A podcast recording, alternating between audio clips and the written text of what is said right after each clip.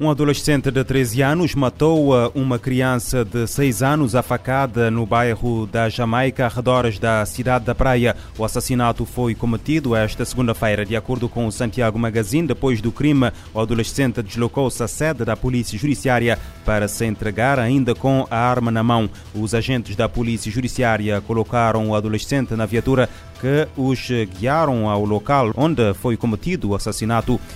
A polícia de Hong Kong cumpriu quatro mandados de detenção após o assassinato e desmembramento da modelo chinesa Abishui, uh, cujas partes do corpo foram encontradas espalhadas em eletrodomésticos da cozinha, como o frigorífico e também o uh, moedor de carne. De acordo com a notícia divulgada esta segunda-feira pelo Notícias ao Minuto, os detidos são os pais e o irmão do ex-marido da mulher. O próprio marido, um homem de 28 anos, foi detido por homicídio no sábado à tarde, quando tentava fugir da cidade de barco. A polícia acredita que o crime teve motivação financeira e que a família ajudou a encobrir o caso. A casa onde o desmembramento ocorreu tinha sido alugada eh, recentemente e não, e não estava mobilada. A polícia acredita que foi alugada apenas para o efeito. Nos Estados Unidos, um homem foi detido uh, em Ocala, no estado norte-americano da Flórida, depois das autoridades terem apreendido na sua residência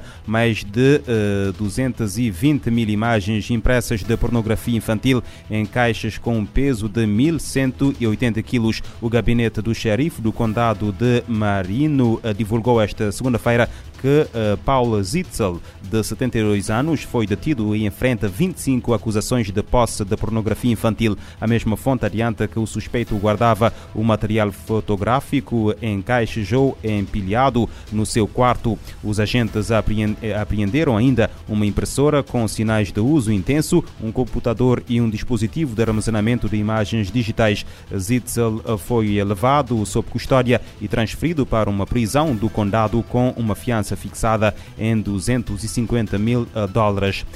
Dois eh, integrantes da comunidade LGBTI foram assassinados no noroeste e sudoeste da Colômbia. Denúncia feita esta segunda-feira pela organização não-governamental Caribe Afirmativo. Entre as vítimas está a, a, defensora dos direitos das mulheres afro e trans eh, Shaina Vanessa Pretel, uma mulher trans, transexual cujo corpo foi encontrado no bairro de El eh, Pablado 2, na cidade de Cali. Ao mesmo tempo, tempo, o eh, Caribe Afirmativo lamenta a morte de uma jovem de 23 anos, também integrante da comunidade LGBTI no eh, município de eh, Yondó, localizado no departamento de Val del Cauca. Além de denunciar estas mortes, o Caribe Afirmativo pede ao Ministério Público da Colômbia que investigue prontamente os factos com base na possibilidade de se tratar de um caso de homicídio motivado por preconceito sobre a orientação sexual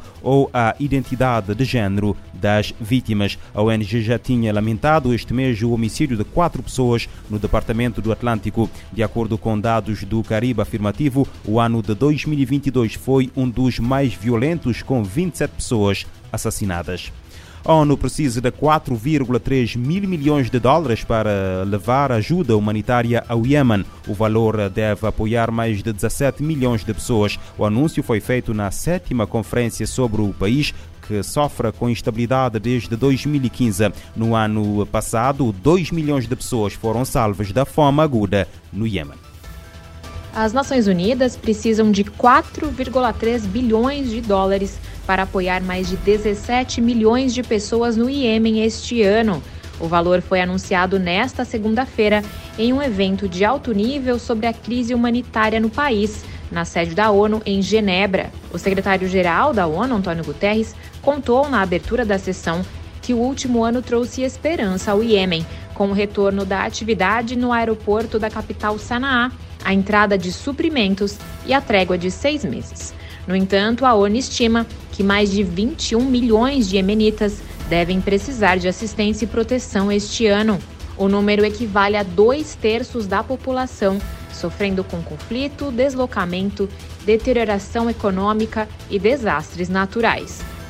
Today we are appealing for 4.3 billion US dollars to support 17.3 million of the most vulnerable people in Yemen. These will enable us to sustain vital operations that have proven their worth. Last year, almost 11 million people received life saving assistance from food and clean water to shelter, protection and education. Guterres explica que o valor permitiria a continuação de operações vitais que atenderam cerca de 11 milhões de pessoas em 2022, com alimento, água, abrigo e educação. Em sua mensagem, o secretário-geral da ONU ressaltou que os parceiros humanitários precisam de acesso desimpedido e que a falta de acesso, particularmente em áreas controladas pelos UTIs, tornaram muito mais difícil alcançar quem precisa. Da ONU News em Nova York, Mayra Lopes.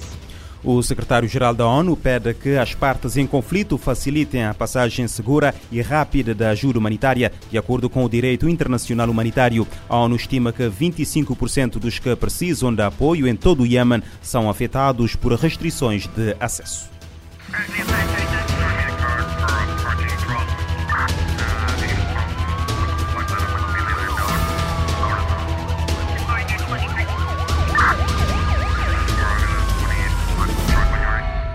Este programa está disponível em formato podcast no Spotify e em radiomorabeza.cv.